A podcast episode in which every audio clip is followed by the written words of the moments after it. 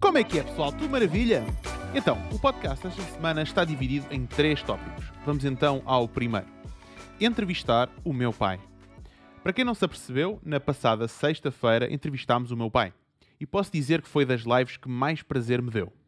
Antes da live, tinha dito aos meus colegas que não ia preparar nada para esta live, isto porque eu sou muito biased. Eu conheço bem a história do meu pai. E tendo já a oportunidade de conhecer bem a história da minha família, antes de eu ter nascido, poderia correr o risco de guiar a conversa. E era algo que eu não queria fazer, pois queria que fosse um episódio com a espontaneidade e diversão que tanto caracteriza o Martin e Cenas. Tivemos a oportunidade de ouvir um pouco a história de vida do meu pai, que foi e é cheia de peripécias, desafios e histórias cujas lições são dignas de um livro. Ele não contou nem 5% na, na live. Falámos da sua perspectiva sobre negócios, construir equipas e saber quando devemos continuar ou parar um determinado projeto. Depois tivemos aquela que foi a minha parte favorita dessa live. No final da live falámos sobre os desafios de criar uma família enquanto se constrói um negócio, o estilo de educação pouco convencional que os meus pais nos deram. Eu tenho mais um irmão e uma irmã, by the way. E as preocupações que pessoas de sucesso têm em deixar o seu património aos seus filhos. E foi a minha parte favorita porque tivemos a oportunidade de falar abertamente sobre temas que costumam ser tabus nas famílias, coisa que na verdade não precisam de ser. Já que quando existe amor, respeito e abertura, pode-se falar de qualquer tema, mesmo os mais difíceis. Foi sem dúvida um episódio que fica para a história, pelo menos para mim, pois não é todos os dias que se pode ter o prazer de, se entrevistar os nossos pais, o que me leva a fazer-te um desafio. Entrevista os teus pais e avós e grava. Não precisas de publicar na internet se não o quiseres pode ficar só para ti e para a tua família.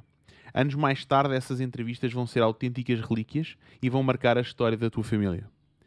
Bom, já agora, se quiseres ver a entrevista que fizemos na sexta-feira, uh, podes ir ao link uh, da, da, newsletter e carregar lá. Eu também deixo aqui uma entrevista que fiz ao meu pai em 2019.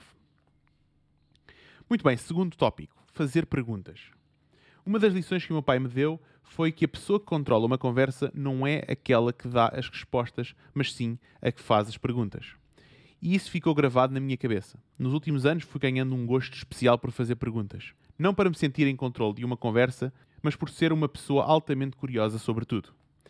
E essa curiosidade levou-me a perceber que conseguia ajudar mais pessoas ao fazer perguntas do que a dar respostas.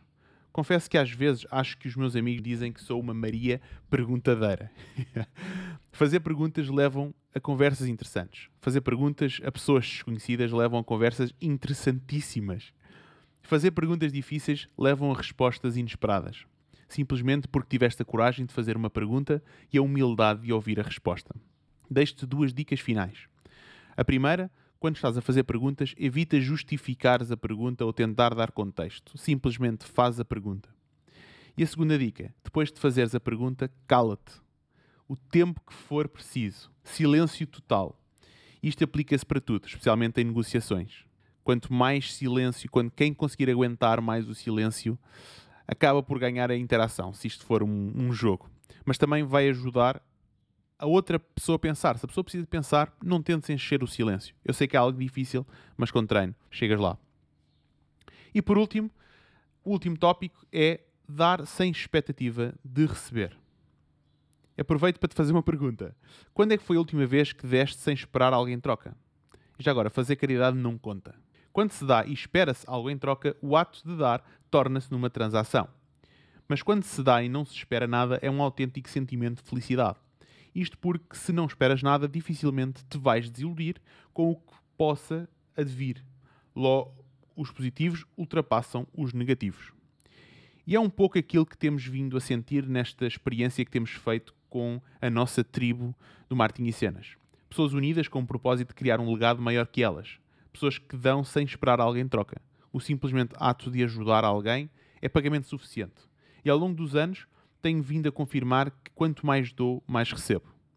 Por isso, se queres fazer parte desta tribo, clica no botão em baixo, ou melhor, vai à newsletter, neste caso se estiveres a ouvir, vai à newsletter e clicas no botão em baixo e candidata-te. É completamente grátis e a única premissa é que tens de dar mais do que receber. Um forte abraço aqui do vosso amigo Jorge e continuação de uma excelente semana. Até lá.